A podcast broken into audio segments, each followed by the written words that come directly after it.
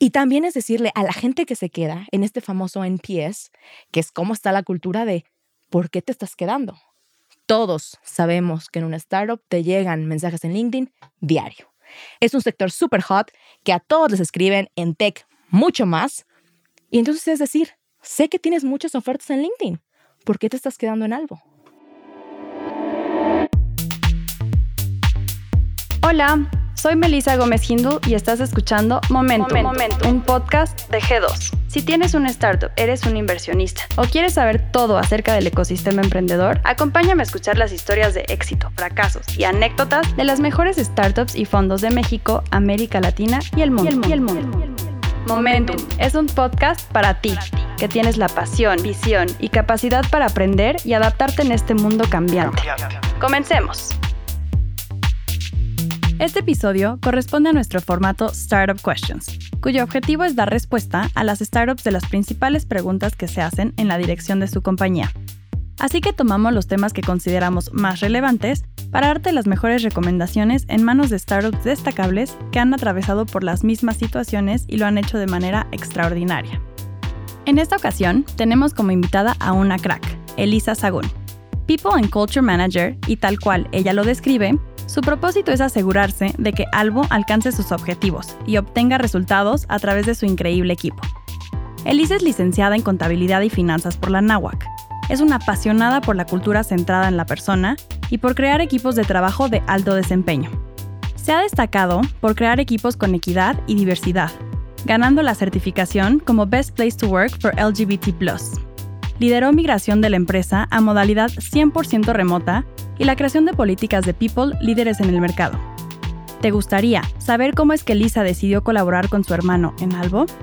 ¿Cómo es que pasó de startup con un equipo pequeño hasta tener una cultura organizacional con más de 150 empleados? ¿O qué tipo de estrategias ejecuta para hacerse de una gran cultura? Quédate y escucha Momentum, un podcast de G2. Hola a todos, bienvenidos a un episodio más de Momentum, el podcast de G2.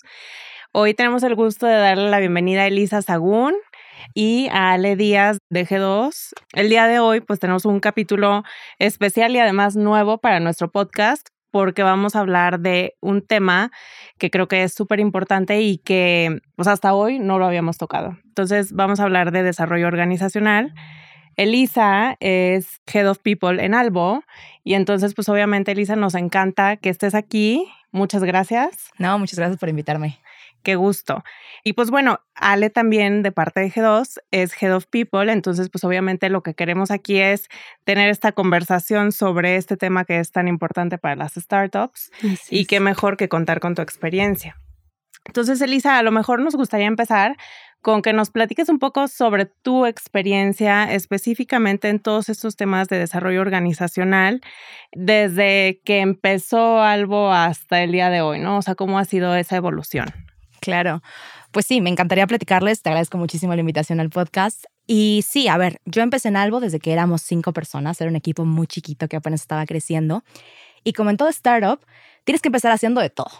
Yo estudié finanzas, con contaduría pública, entonces yo soy contadora pública de profesión. Y al inicio, yo empecé en algo haciendo temas de modelaje financiero, la contabilidad del día a día, temas administrativos y también toda la parte de people. Conforme fue creciendo algo, yo me fui dando cuenta que donde yo más impactaba y a mí lo que más me apasionaba era el tema de las personas. Yo soy una fiel creyente que Albo está donde está gracias a su equipo. Tenemos grandes inversionistas, tenemos una súper buena tecnología, tenemos unos increíbles usuarios, pero algo es algo gracias a la gente y gracias al increíble equipo de cracks que tenemos. Entonces yo me enfoqué en eso. Poco a poco, conforme iba creciendo algo, pude ir delegando otras funciones, contratamos expertos en el tema y yo me pude dedicar de pleno y de lleno a lo que más me apasiona, que es la gente.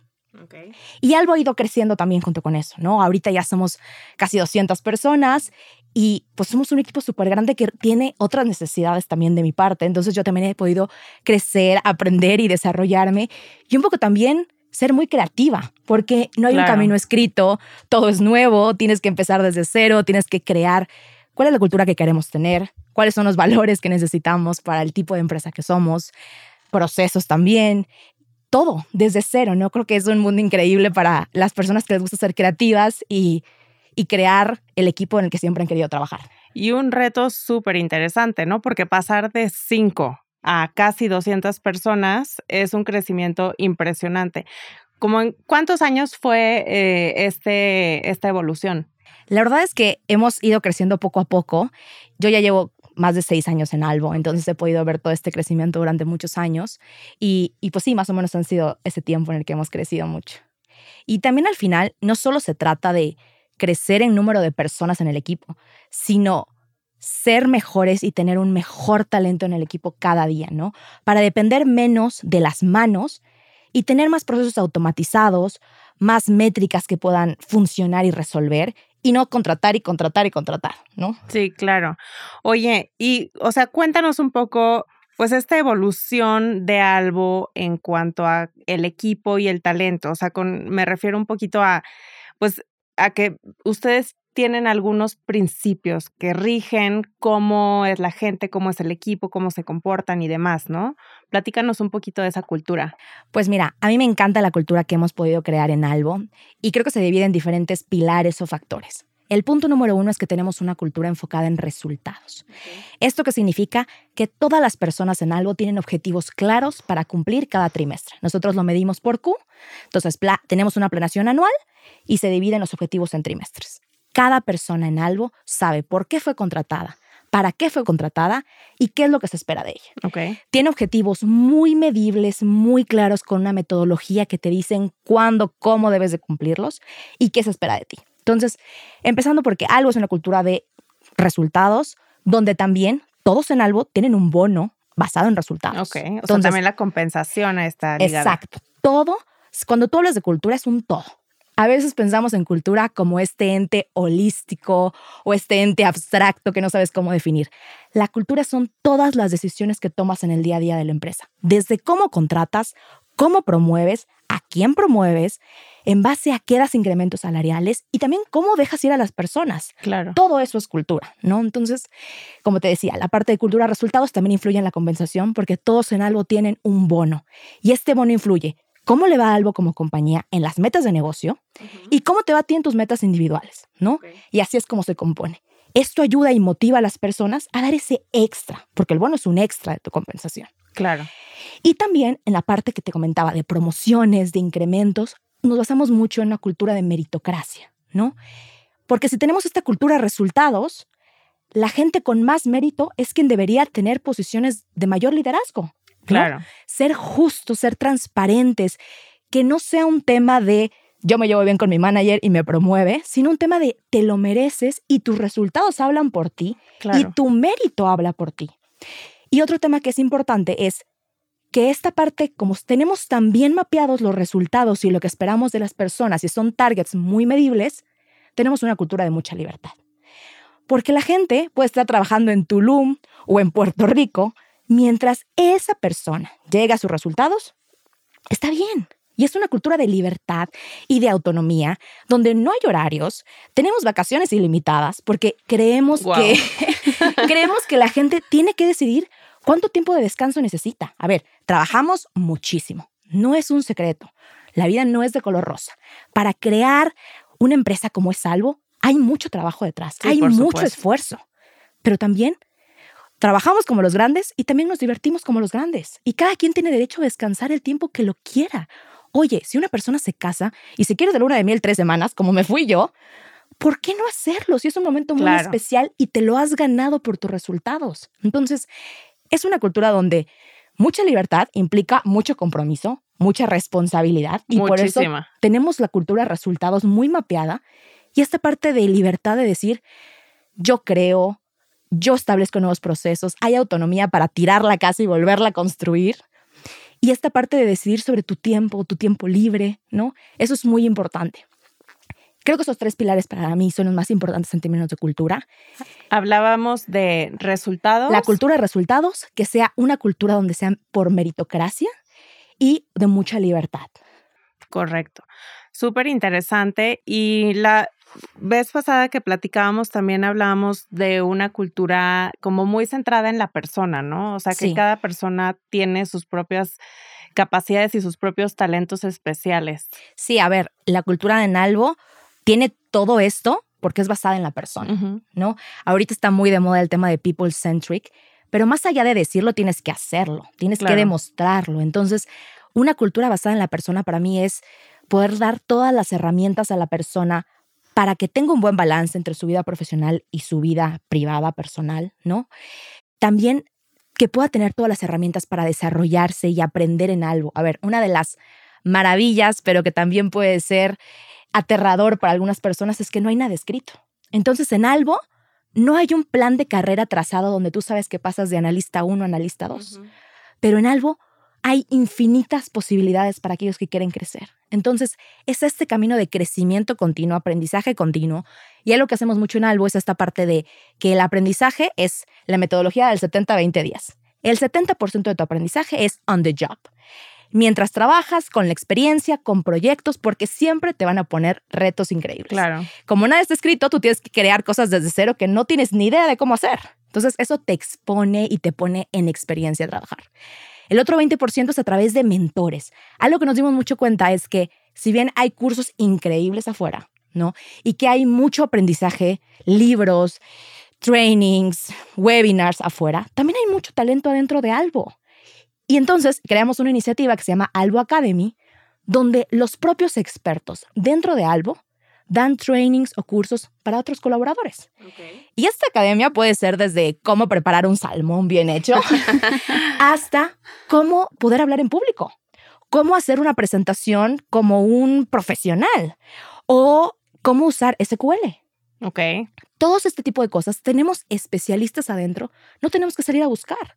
Dentro de algo ya tenemos expertos y te, te podrías reír de la cantidad de expertos que tenemos desde personas que hacen un cubo rugby en menos de un minuto. Entonces, ¿cuál es el expertise más raro que se han encontrado? Yo creo que, yo creo que ese es eh, nuestro CTO es increíble. Yo lo admiro muchísimo. Creo que es wow, es un crack.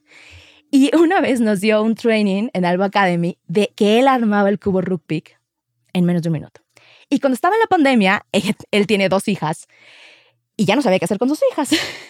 Entonces se puso a armar un robot que podía armar y desarmar un cubo Rubik. Eso hizo en su pandemia. Yo dije, oh yo me puse a tomar clases de Zumba, él se puso a armar un robot que hiciera cubo Rubik, ¿no? Bueno. Entonces, ese, eso fue muy chistoso, ¿no? incluso te hace conocer otro lado de las personas. Oye, gracias a ese training, todo el mundo se enteró de que tiene dos hijas, nos mostró su casa donde estaba el robot, ¿no? Entonces, también ayuda internamente en temas de conocer a los otros, ¿no? Y saber que hay expertos y admirar también a la gente que está dentro de algo, no salir a buscar muchas veces cuando hay conocimiento dentro. Claro. Y el otro 10 de esta metodología de 70-20-10 es de que definitivamente hay trainings o cursos que tenemos que traer de afuera, ¿no? En Albo tenemos una plataforma de Open English que es de inglés, clases de inglés para todos los colaboradores, algo que lo necesiten. También tenemos Udemy, que es una plataforma de cursos online donde puedes tomar cursos de cualquier de tipo. Todo como para que la gente siga aprendiendo, siga desarrollándose y sea una mejor versión de sí mismos. Claro. Súper interesante. Este, me, me, encanta y ojalá que lo podamos implementar en G2. ya estoy tomando nota. Las vacaciones ilimitadas fue lo que más le gustó. Sobre todo. sí, creo que, o sea, y, y ahí es súper importante eso que dices centrado en la persona porque esa libertad ilimitada, por así decirlo, pues yo creo que no cualquier persona hace fit con eso, ¿no? O sea, sí tiene que tener algún chip o algún DNA o crees que es algo que también se puede desarrollar ya estando inmersos en la cultura? Es una gran pregunta y creo que es un poco de las dos. Te soy muy honesta, nosotros sí cuando contratamos nos basamos en ciertas competencias, valores o ADN de algo que es muy importante para nosotros el tema en específico de accountability, es decir, una persona que sea dueño de su proyecto, que sea dueño de sus resultados, te garantiza que te va a cumplir, ¿no? Que no va a decir, esta no es mi chamba, me voy de vacaciones, ¿no? Esa parte sí la buscamos en las entrevistas cuando estamos contratando a una persona. Otra parte que buscamos es el tema de adaptabilidad, que sea alguien que no solamente esté cómodo con el cambio, sino que lo promueva, que no tenga paradigmas en decir, esta forma de trabajo no es la mejor para mi equipo, la cambio y la modifico. No, sí creo que cada empresa, de acuerdo a lo que esa empresa necesite, debe de contratar, sin duda. Y no, no se trata de contratar a todas las personas iguales, porque en la diversidad está algo increíble como la riqueza, ¿no? Claro. Pero sí se trata de que el ADN, eso más importante, lo tengan. Porque hay muchas cosas que internamente se pueden desarrollar. Hay partes técnicas que si contratas a un developer junior puede crecer y desarrollarlas en algo porque tenemos expertos en eso. Pero hay cosas que nos enseñan. Hay cosas que son parte de tu personalidad y hay gente que es mucho más saberse al cambio. Y está bien que esté en una empresa muy tradicional, cómoda, que esté en su zona de confort. Nadie lo juzga. en algo necesitamos otro tipo de personas por el tipo de cultura que tenemos. Y eso creo que está bien, ¿no? Cada empresa en particular tiene que decidir qué es lo que necesita en sus colaboradores, no lo que quiere y que se escuche increíble en un eslogan, sino lo que necesita realmente, ¿no? A veces, una vez hace como algunos años, nos hicieron un, un estudio a todos los que estábamos en, Albo y se dieron cuenta de que todos pensábamos con la parte derecha del cerebro. Esa parte creativa, de innovación, que no sigues reglas, que todo lo cuestionas. Y está bien, pero también tienes que tener el contrapeso. Esa parte estructurada, donde creas procesos, donde puedes implementar cosas y poner orden a la casa, ¿no? Al inicio, cuando éramos pocos, está bien, no pasa nada, no hay reglas conforme vas creciendo, tienes que establecer ciertos procesos para algunas cosas para hacerlo más eficiente, para automatizar, ¿no? Y entonces sí tienes que encontrar un balance en lo que tú como empresa necesitas. Sí, claro. O sea, no, no todos los puestos necesitan el mismo perfil de personas, obviamente. Entonces, eso está interesante y sí creo que pasa mucho, o sea, ese estudio les ha de haber servido muchísimo porque siento que pasa que cuando estás contratando, normalmente pues te identificas con quien es parecido a ti. Y eso se llama sesgos inconscientes. Nosotros tenemos para los managers todo un como un training. Cuando tú te conviertes en manager en algo, te damos todas las herramientas para que sepas ser un manager como algo espera, ¿no? Entonces, una de esas es cómo aprender a entrevistar. Y una parte importante es el tema de sesgos inconscientes. Tú contratas o te inclinas hacia una persona, por ejemplo, que tiene la camisa de tu eh, selección favorita. Y tienes que ser capaz de poder eliminar ese sesgo y simplemente entrevistar a la persona por sus competencias y por sus skills técnicos y lo que necesitas de la posición. Ese es todo un training que las personas tienen que tomar y es normal tener ese bias y tener ese sesgo, pero es cuestión de práctica y es cuestión de que se entrene y es cuestión de que primero te hagas consciente de él. Entonces, creo que el primer paso es decir, ok, estoy contratando a todos idénticos a mí, vamos a cambiar esto, ¿no?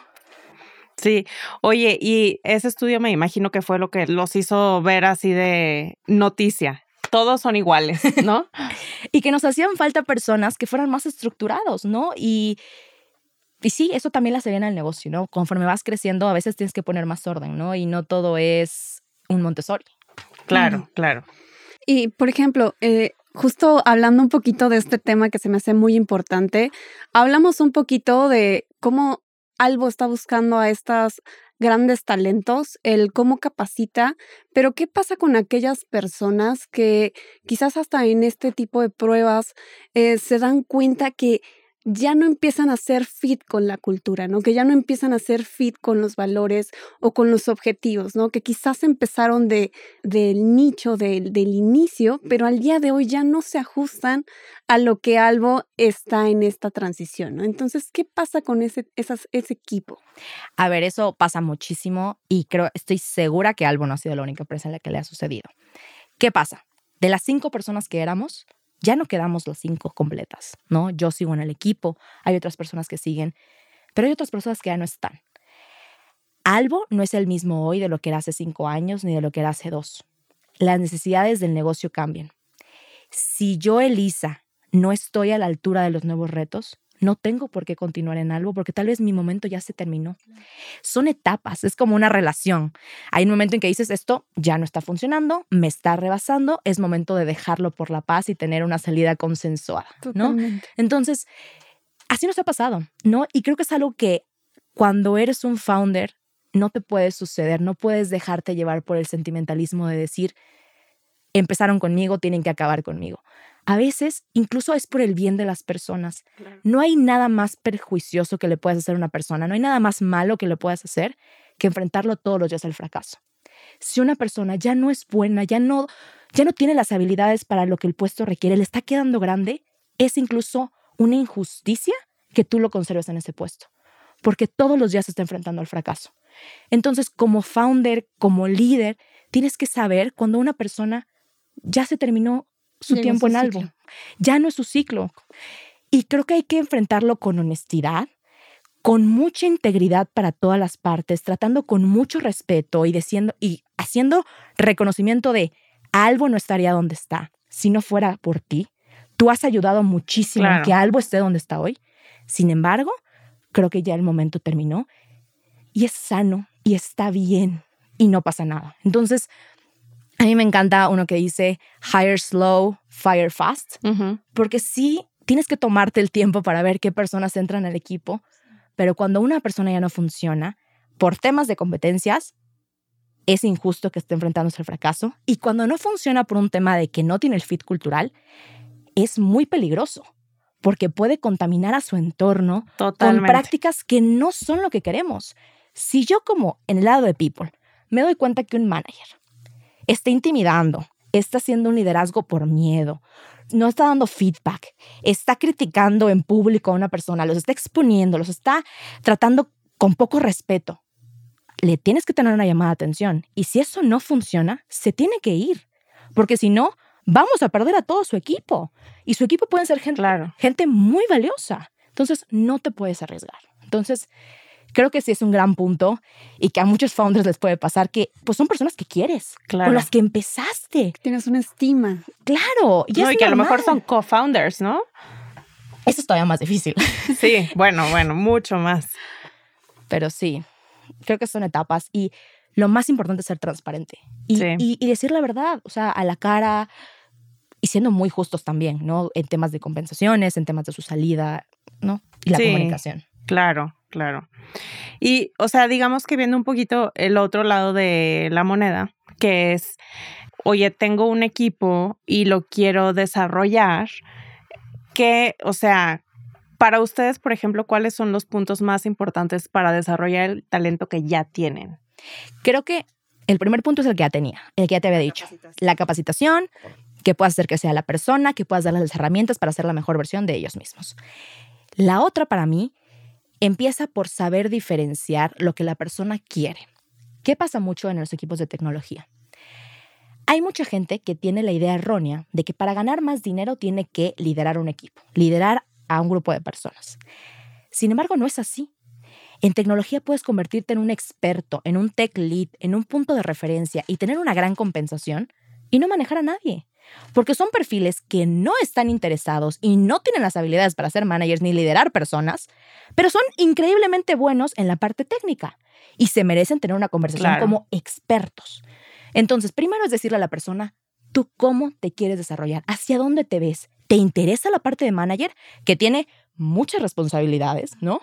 ¿O quieres dedicarte a la parte de tus expertise técnico? Ya una vez que identificaste eso es crear un plan de desarrollo personal para cada uno.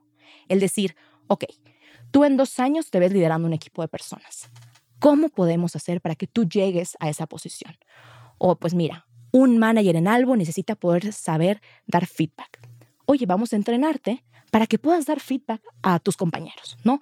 ¿Cómo se da el feedback? Vas a empezar a entrevistar. Vas a empezar a entrevistar a tus pares y entonces vas a empezar a desarrollar esas habilidades.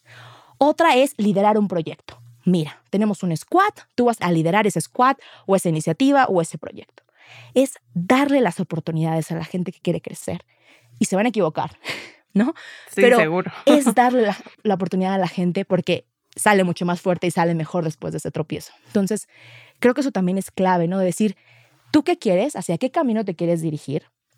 Y luego darle las herramientas para que pueda hacerlo. Y no es solamente chamba de la persona, es yo como manager hago un compromiso contigo y con tu crecimiento, ¿no? Si yo te prometí que te iba a dar coaching para que supieras entrevistar, es hacerme el tiempo en mi agenda por más complicada que esté. Y requiere tiempo y requiere atención a la persona y requiere mucho feedback. Algo que yo desde People digo todos los días a los managers es, por favor, den la mayor cantidad de feedback posible, tanto para felicitar, que a veces se nos olvida, Sí, porque estamos metidos en el trabajo, como para corregir y corregir de una manera constructiva. Oye, hiciste esto de una manera incorrecta, yo hubiera esperado que hubieras actuado de esta manera, ¿cómo lo vamos a solucionar para que no vuelva a suceder? ¿No? Esto le ayuda a las personas. Si yo quiero que una persona crezca, le tengo que dar feedback, ¿no? Y me encanta una frase que dice, feedback is best described as pinches, not punches, ¿no? O sea, tiene que ser algo que sí todo el tiempo, pero poquito. Exacto. que sea de poco en poco y que sí te llame la atención de decir, oye, sí. No, a mí me encanta que mi manager de repente me dijo hace poquito, Eli, me tienes acostumbrada a documentos de mejor nivel. Entonces, no te está diciendo tu documento es una basura, te está diciendo puedes darme algo mejor. Claro. Y ahí está la magia, ¿no? De decir, lo hago por ti, lo hago por hacerte crecer, lo hago porque quiero que seas la mejor.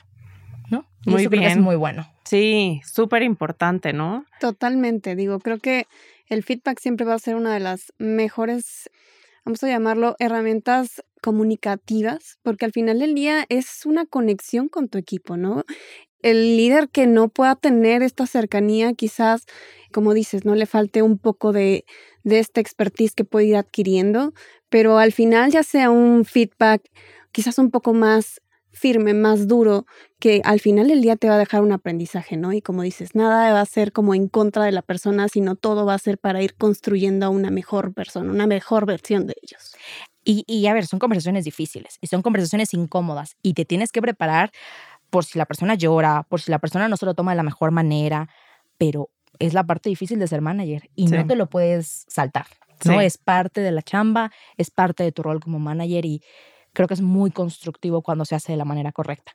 Y aprovechando, recomiendo el libro que se llama Radical Candor, que es esa parte de decir la verdad, pero con mucha amabilidad, de, la, de forma en que la persona lo tome de una mejor manera y que realmente le sirva.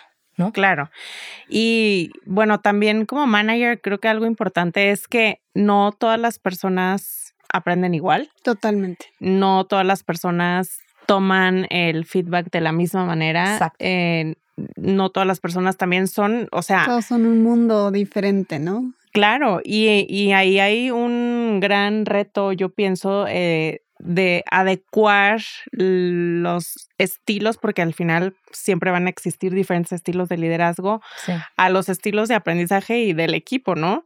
Todo un tema hacer eso. Supongo que en los procesos que tienen ustedes para entrenar a los managers de hacer feedback, van identificando ese tipo de cosas. Sí, claro, y también vas identificando, por ejemplo, si son competitivos, si son personas que les gusta liderar, si les gusta que los feliciten en público. Hay gente que le encanta ser el centro de atención, les encanta tener exposure, entonces lo subes a un all hands meeting para que presente algo enfrente de toda la compañía. Ya. Y hay personas que los matas si haces eso. Claro. ¿No? Hay personas que dicen, por favor, a mí nada más me das una promoción y no me voltees a ver. o sea, entonces tienes que aprender a conocer a las personas, eso es súper importante, pero como en cualquier relación humana, de la misma manera que tienes que conocer a tu mamá y cómo le hablas a tu mamá o a tu pareja, es igual, es una relación humana que implica un esfuerzo. Sí, totalmente, totalmente. Y bueno, también digamos que a lo mejor yéndonos no tanto del lado del desarrollo de talento, a lo mejor un paso antes que bueno, igual y todo está relacionado, ¿no? Aquí yo nunca sé dónde empieza una cosa y dónde termina otra, pero platícanos qué tipo de estrategias tienen para atraer ese gran talento que están buscando, porque pues la pelea por el talento nunca para, ¿no? O sea, no, siempre es súper difícil y los perfiles startup, ya hay muchas startups, ¿no? Y todas quieren ofrecer una forma más creativa de atraer el talento y de ofrecerles distintas cosas. Entonces, ¿qué hacen ustedes? Nosotros creo que hacemos varias cosas. Punto número uno es, no es lo más importante, pero la compensación sí tienes que estar de acuerdo a mercado. Nosotros hacemos un estudio de mercado con una encuestadora que es para fintech exclusivamente, para startups, donde nos dicen cómo está la media de mercado, cuánto está ganando un product manager, cuánto está ganando un Android developer y si queremos estar en, el mercado o incluso arriba de mercado en temas de compensación. Sin embargo, otro punto que yo veo muy importante, sobre todo en startups y más aún en startups que están iniciando, es la parte del ESOP acciones, opciones para tus colaboradores. Eso es indispensable. En Albo tenemos un plan de ESOP muy bien establecido para todos en la compañía, ¿no? Tenemos un plan de cómo funciona, cuántas opciones, por qué, cuándo, dónde, pero nosotros sí creemos que una persona que aparte de ser colaborador es inversionista en la empresa, hace toda la diferencia. Yo cada día me levanto emocionada con la misión y emocionada de que algún día me vuelva millonaria gracias a algo. es la verdad. Todos trabajamos porque nos apasiona nos encanta el trabajo, pero también porque estás invirtiendo a largo plazo. Claro. Trabajar en algo para mí también es decir, yo confío en que va a crecer impresionantemente. Yo trabajo para que crezca impresionantemente y mis acciones crecen impresionantemente. Entonces, que los colaboradores sean también dueños es indispensable. Y sobre todo, cuando estás atrayendo talento de muy alto nivel y no tienes el dinero para tener una compensación adecuada. La realidad de las muchas startups cuando están empezando es que no tienes dinero para pagarle a un VP de BlackRock o a un VP de Pepsi. No te da. Claro. Pero si es un perfil que tú crees que va a sumar, la mejor manera de atraerlo es con un tema de acciones. Y puedes encontrar la combinación mágica y seguramente la persona se va a bajar a la mitad del sueldo, pero si está convencido del proyecto, puedes atraer un gran talento. Entonces, no podemos tener miedo de hacer el ridículo, no podemos tener miedo de buscar grandes perfiles, de atraer un gran talento. A ver, si tu producto, si tu empresa es lo suficientemente robusta y tu idea es increíble y tienes un producto que satisface las necesidades de los usuarios, no tengas miedo y ve por el mejor talento. Si no te da, te inventas algo. Si tienes que pagar el seguro médico de su abuelita, lo pagas. lo que tengas que hacer con tal de traer el mejor talento. y tal vez no es un tema de salario y de compensación y de cash en su bolsa, pero es un tema de acciones y que la gente esté comprometida y que crea en el proyecto, ¿no? Entonces eso es muy importante igual. Y nosotros tenemos la parte de compensación del bono, que creo que también es importante, tener grandes beneficios. La cultura importa mucho. Yo cada vez que entrevisto me preguntan, ¿tú por qué trabajas en algo? ¿Cómo es la cultura en algo? Eso hace toda la diferencia. O sea, creo que hay mucha gente que trabaja en jaulas de oro con salarios increíbles, pero sin libertad, sin vida personal. Que viven para trabajar. Exacto. Entonces, tienes que encontrar personas que quieran lo mismo que tú, en el sentido de que valoren ese, ese tipo de cultura y creo que eso, eso hace la diferencia a la hora de contratar, ¿no? Obviamente tienes que tener un proceso estructurado, establecido, donde puedas entrevistar, que sea una gran experiencia para nuestros candidatos. Nosotros, por ejemplo, después de cada proceso, les mandamos una encuesta de, oye, ¿qué te pareció nuestro proceso de contratación? Tanto si quedaste como si no quedaste, ¿no? Porque queremos escuchar el feedback de esas personas para saber qué podemos mejorar, tener tiempos de respuesta mucho más cortos, ser mucho más claros con ellos desde el inicio. Creo que eso también hace la diferencia cuando tú como candidato sientes que la empresa está pensando en ti y te está hablando con la verdad.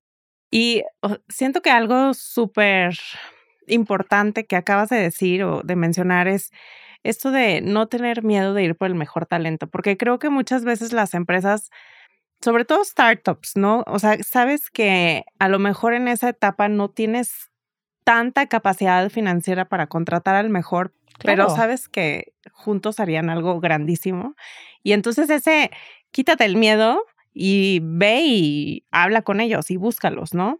Y creo que ahí la verdad es que juega un papel súper importante el founder, porque hay muchos perfiles muy seniors que sí quieren hablar con el founder y quieren entender la visión y quieren entender quién es él y si puede liderar la empresa. ¿No? Entonces, eso creo que el founder juega un papel súper importante para este tipo de roles y de perfiles, sin duda, y obviamente el tema del ISOP.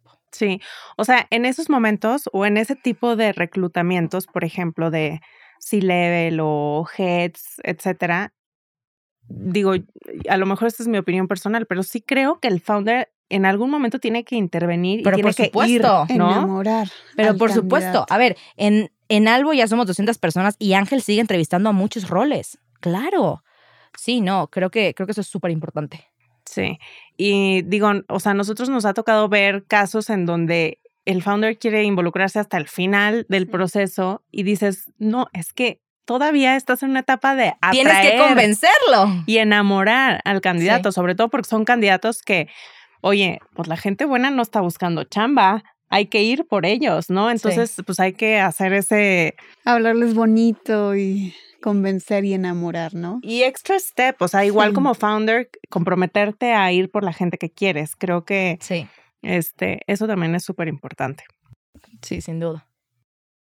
Yo, por ejemplo, justo ahorita hablando un poco, ¿no? De, de la atracción de este talento, obviamente hablamos ya de esta fase, pero también es muy importante el ahora cómo los retienes, ¿no? El cómo retienes al talento que te costó tanto trabajo enamorar, que te costó tanto trabajo conseguir.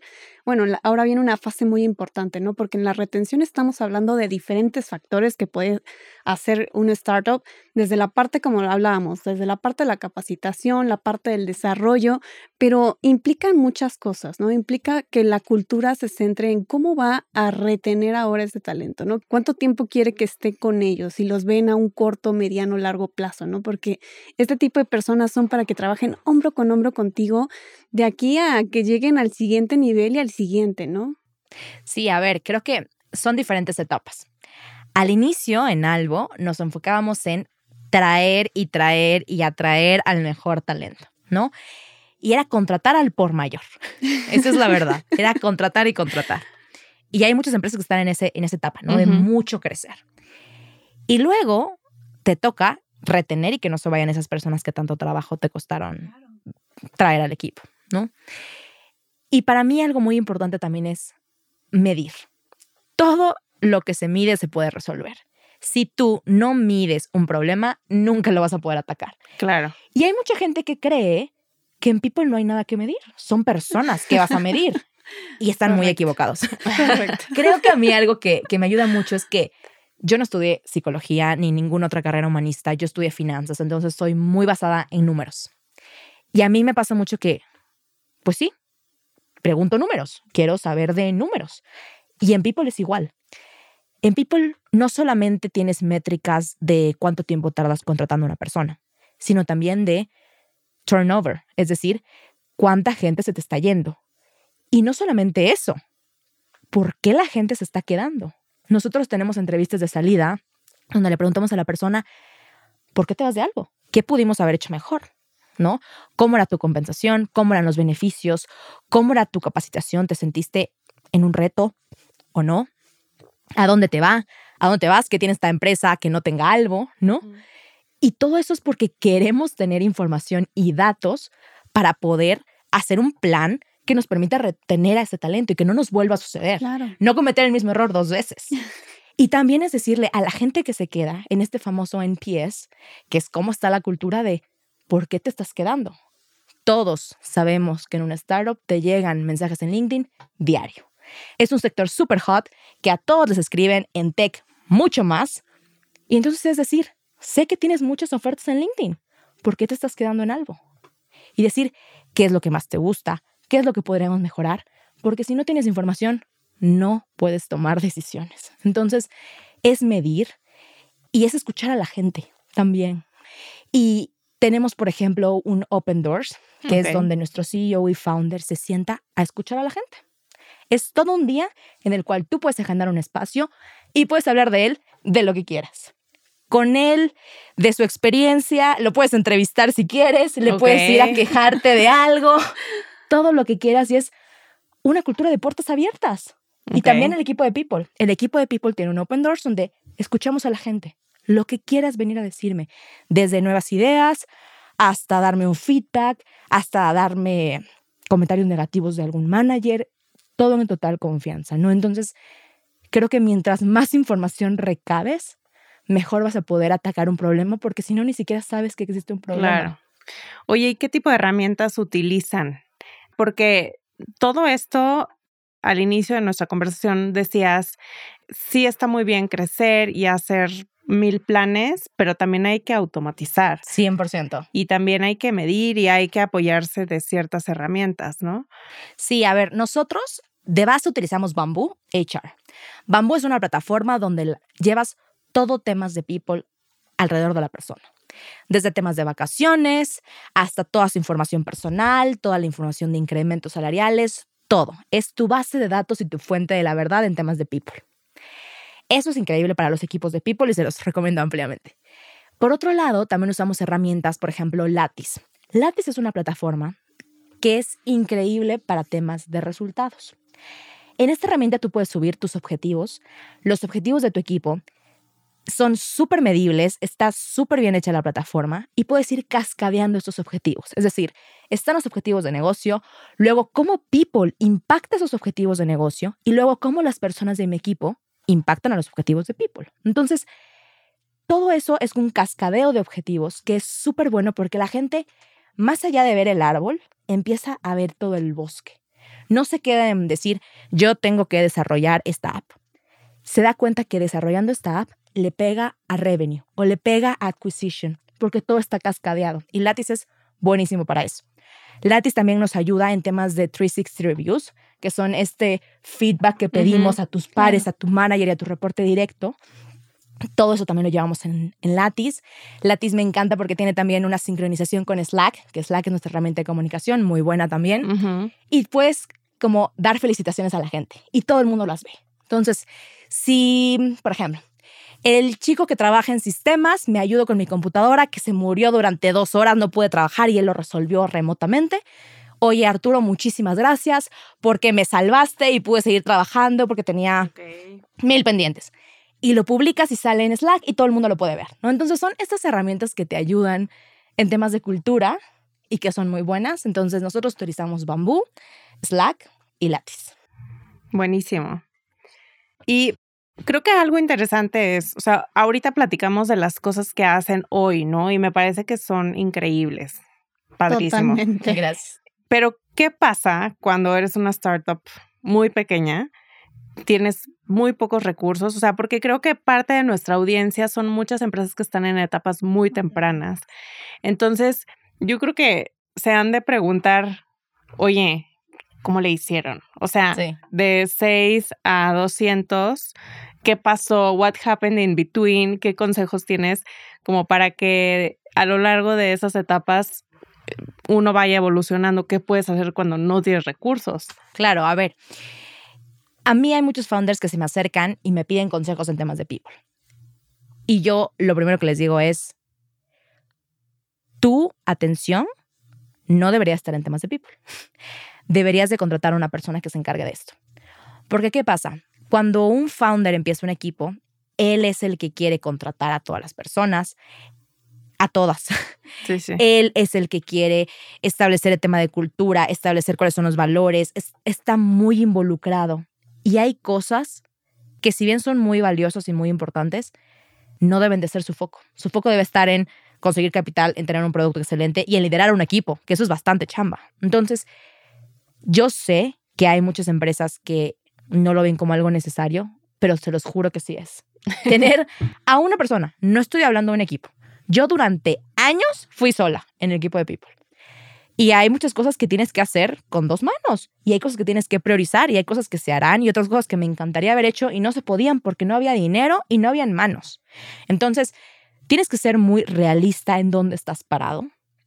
Tienes que ser tienes que poner prioridades de lo que quieres hacer. Y sí le recomendaría tener a una persona, aunque sea una de People, que sea muy buena. ¿Desde cuándo? Yo estuve desde que éramos seis personas, pero mi caso fue excepcional porque Ángel, quien es CEO y founder de Albo, me invitó a participar desde que éramos seis personas y es mi hermano. Entonces, es, es un caso excepcional. Pero yo creo que en el momento en que son 20 personas, ya necesitas a una persona de People, ¿no?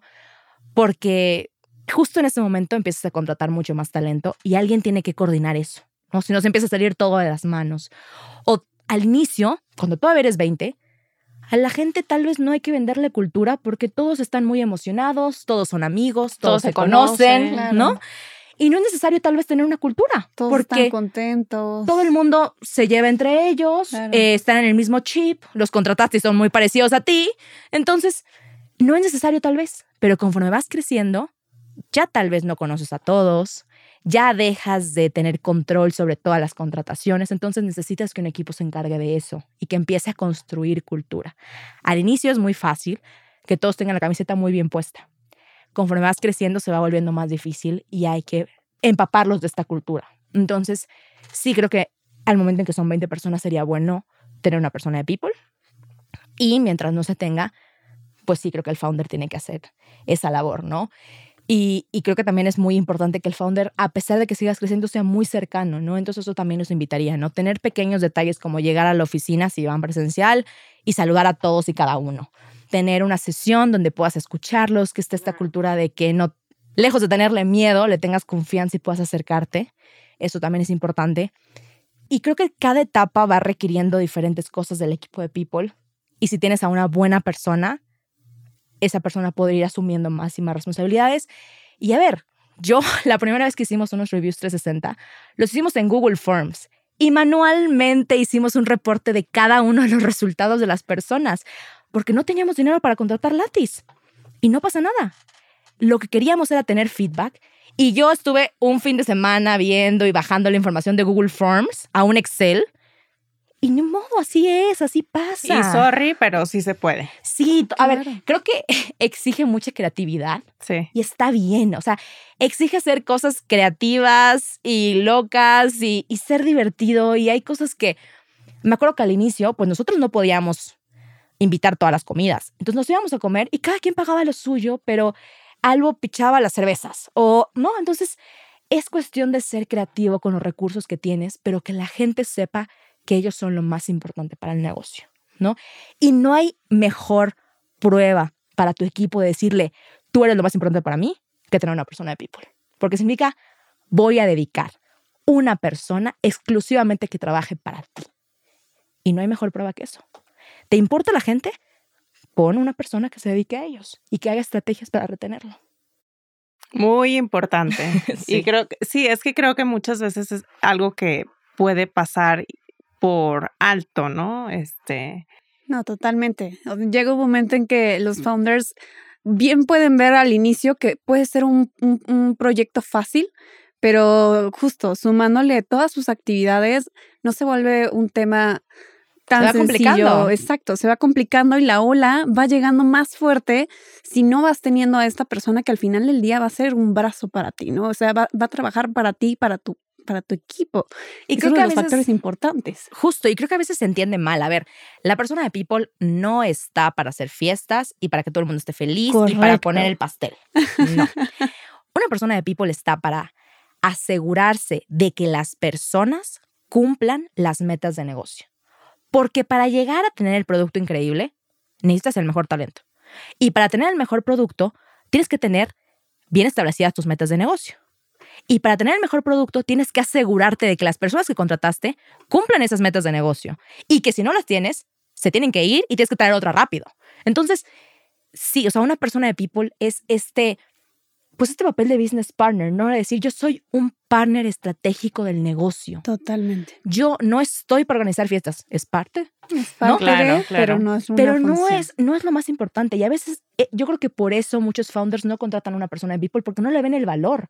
No se dan cuenta de que el asset más importante que tienen son las personas y que alguien tiene que trabajar para desarrollarlos, para encontrarlos y para poder corregirlos, mejorarlos y que te generen mayor valor a ti como empresa. Claro, totalmente, totalmente. Ale.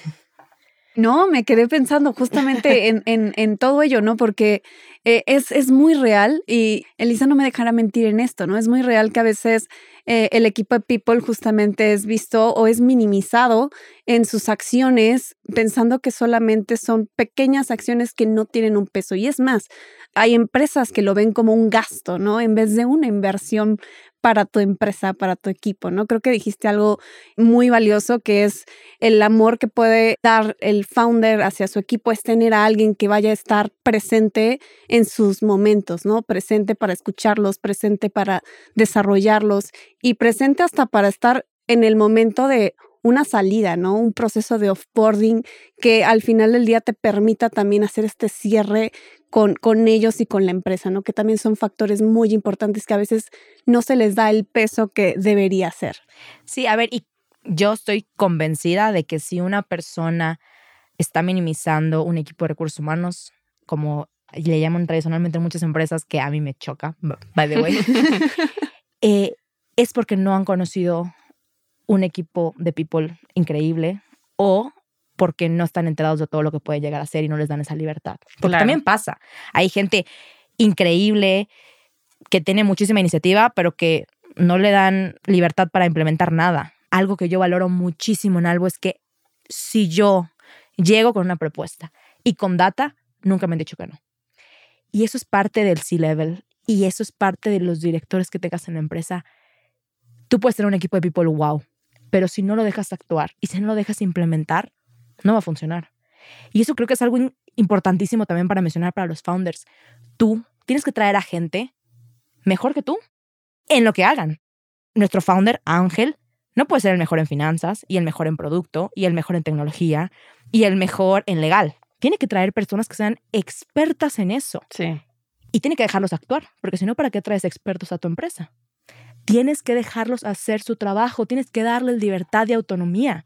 Si no, ¿para qué te gastas los millones en traer a alguien wow si no lo vas a dejar trabajar? Totalmente. Entonces, lo mismo aplica con People. Un equipo de People, si tú no lo valoras es porque no has conocido a alguien wow de People. Exactamente. ¿O por qué te falta escuchar estos podcasts? ¿No?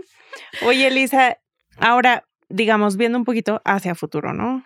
¿Qué ves como los siguientes retos de Albo en temas de cultura, de desarrollo, de crecimiento del equipo? Porque sabemos que seguramente como empresa tienen planes increíbles de crecimiento. No, no se ha acabado el crecimiento, esa Claro, racha de siempre crecimiento. sigue. Entonces, ¿qué retos vienen en temas de cultura y de la gente?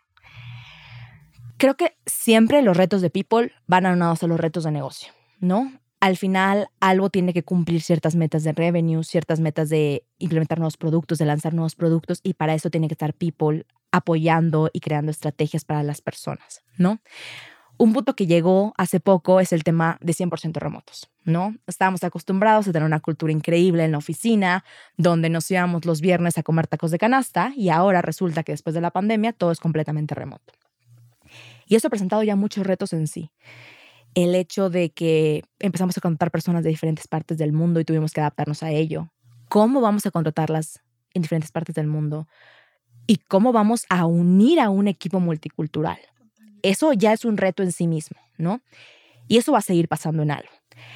Y creo que otro reto también es el decir, ya no estamos en la etapa de contratar como locos, estamos en la etapa de retener y automatizar los procesos que tenemos. Y eso va a implicar mucho trabajo, mucho esfuerzo, tener el mejor talento y asegurarnos de que lo mantengamos en el equipo. Y eso también es un reto muy importante que creo que el equipo de People va a tener. Y siempre hay cosas que mejorar.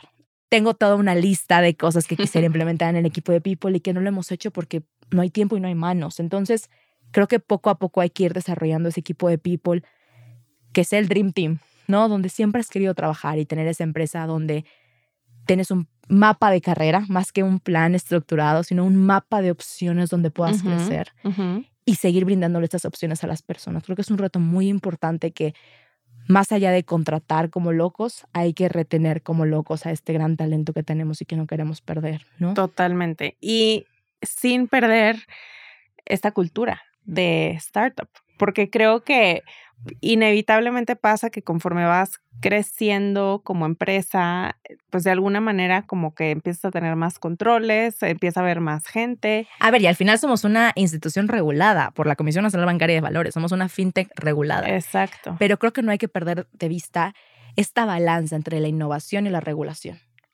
Siempre va a estar mucho más inclinada a la parte de innovación porque es nuestra razón de ser. No somos un banco. Es nuestra razón de ser ser innovadores. Pero obviamente, cuidando siempre a nuestros usuarios a través de la regulación, porque la CNBB pone las reglas porque quiere cuidar al consumidor final. Claro. Entonces, la seguimos por ellos, ¿no? Porque estamos interesados en que ellos tengan una gran experiencia y que tengan seguridad y tranquilidad con su dinero. No son enchiladas, es su dinero. Entonces, Sí. Esta parte creo que es muy importante y esta parte de no burocratizarte, ¿no? De tener procesos pero que sean ágiles, tener controles pero que sean dentro del rango innovador, ¿no? Entonces, esta parte de no buro- burocratizarte y de mantener esta parte de startup, de decir, creo que también ayuda eso, el mantener un equipo más chico, no de mil personas, te ayuda a no perder eso, ¿no? Sí, sí, entonces digamos también importante pensar eso, ¿no? No es, no, el equipo no tiene que crecer exponencialmente como conforme crece la empresa em- exponencialmente. Esa es una parte importante. A ver, ya, yo admiro mucho las empresas que son wow con muy pocas personas, porque significa que son súper eficientes y que tienen a las personas correctas. Sí, Esa es, esa es la meta. sí, sí, sí. Y nada fácil. Sí, no. Y bueno, pues ya ahorita estamos concluyendo, entonces no sé si quisieras tú darnos alguna recomendación. Bueno, ahorita nos recomendaste un libro, pero si tengas alguna recomendación, sobre todo yo pienso para los founders respecto a people, ¿no? Puede ser un podcast, libro, herramienta o un consejo. creo que mi mayor consejo es que la chamba número uno de un founder en una etapa temprana también es ser muy inspirador. Que la gente que trabaje contigo pueda decir, wow, de la misión. Y la misión al inicio le establece mucho el founder. Entonces, que el founder pueda vender esa misión, esa visión que tiene en la cabeza, que no tenga miedo de parecer loco eh, o como ingenuo o pensar demasiado en las nubes. O sea, tener esa misión de inspirar a su equipo, porque es un rol importantísimo en ese momento cuando estás creciendo, ¿no? De que lo veas y que el momento en que hable, que te presente las metas, que te emocione la misión, que te haga sentir algo, que digas, wow, yo quiero trabajar aquí, estoy feliz de trabajar aquí. Eso como founder es importantísimo. Y si no te gusta hablar en público, pues toma clases, pero es Sí. súper importante esto, ¿no? Esto es súper importante de poder inspirar a tu equipo. Ser muy cercano. Como founder, creo que tienes que mantenerte cercano a la gente, escucharlos eh, y siempre ser muy abierto, no perder de vista que somos un equipo. Algo que me encantaba cuando teníamos oficinas en algo es que nadie tenía oficinas. Era un piso abierto y ni el CEO tenía oficinas todos somos iguales, estamos trabajando codo a codo por una misión increíble y juntos formamos un gran producto y creamos valor. No hay que perder de vista eso tampoco, ¿no? Ser muy cercano, escuchar a la gente. Y creo que también hay que aprender de los grandes. Hay empresas con grandes culturas como Google, como Netflix. Amazon tiene cosas muy, muy rescatables también hay que leer, hay que aprender, hay que invertir en people, ¿no? Si tú dices, sí, la gente es lo más importante para mí, no se refleja dándole un termo cuando entra. Claro. Se refleja teniendo un plan de desarrollo para ellos. Se refleja con los beneficios que les das. Entonces, hay que ser coherente. Si tú dices que la gente es lo más importante para ti, no lo digas. Haz algo al respecto. Entonces, como lo decíamos, si tú le quieres probar a la gente de tu equipo que te importa, contrátales a una persona dedicada a ellos en People. Eso es un punto también importante. Y de libros, a ver, a mí me encanta la cultura de Netflix para muchas cosas, entonces yo recomendaría una que se llama Powerful de Patty McCourt, que a mí me encanta ella, ella es súper innovadora, ella es súper enfocada a explícale a la gente la misión y el negocio, dales contexto, ¿no? Eso creo que es muy... Parte de ser inspirador. Sí, claro. Y parte de darle de ser muy directo con la gente y de decirle la verdad y de darle transparencia y de decirle las cosas como son y de plantearle todo. Ella me encanta. Work Rules, que es un libro basado en la cultura de Google, también es muy bueno. Y creo que al final es leer, tener ganas de aprender y te puedes robar ideas de empresas más grandes y las puedes aplicar y tropicalizar en tu empresa más chica. No pasa nada. Claro. Creo que sí influye mucho que tengas la intención de cambiar tu empresa o que tengas la intención de poner a la persona al centro. Tienes que empezar por ahí. Si genuinamente a ti no te importa, se te va a notar. Y cuando te importa, también se te nota. Entonces, tienes que poner de tu esfuerzo, investigar y convencerte de que si la gente es lo más importante para ti, tu negocio va a crecer. Tu startup se va a convertir en wow, exponencialmente va a crecer y vas a tener un producto increíble, porque esa gente en la que tú estás apostando e invirtiendo lo va a lograr, porque confías en ellos, porque inviertes en ellos. Entonces, creo que eso es indispensable cuando eres un founder, el demostrar a la gente que estás invirtiendo en ellos y que son tu asset más importante. Muy bien, muy importante. Muchas gracias, Elisa. No, muchas gracias. Bueno, pues ha sido un gusto platicar contigo. esperamos algún día poder volverte a invitar porque realmente creo que tienes insights súper valiosos y que seguramente muchísima gente quiere escuchar. Y Ale, también muchas gracias por estar aquí, acompañarnos. Y pues bueno. Te agradezco mucho la invitación. Yo también disfruté muchísimo platicar y de verdad apuesten por la gente. Es el mejor consejo que les puedo dar. Y como founder, más. Sí, seguro, seguro. Háganle caso, por favor. Bueno, pues eso ha sido todo por hoy. Este fue un episodio más de Momentum. No se olviden de suscribirse en YouTube, en Spotify, en Apple y escuchar los otros episodios de nuestro podcast. Gracias. Adiós. Bye. Innovación. Innovación. Visión. Visión. Fundraising. Fundraising. Rondas de inversión. Rondas de inversión. Venture capital. Venture capital. Expertise. Expertise. Estrategia comercial. Estrategia comercial. Momentum. Momentum. Yo soy Melissa Gómez Hindu y esto fue Momentum. un podcast de G2. Acompáñanos en el próximo capítulo para escuchar más pláticas del portafolio e historias del mundo del startup. ¿Tienes preguntas? Estamos aquí para resolver todas tus dudas sobre el ecosistema emprendedor en México. Visítanos en g2momentum.capital y síguenos en Twitter, Facebook o LinkedIn como arroba G2 Consultores. G2 Consultores. Este podcast es grabado y producido en los estudios de Noda Lab en la Ciudad de México. Para más información, visita nodalab.com.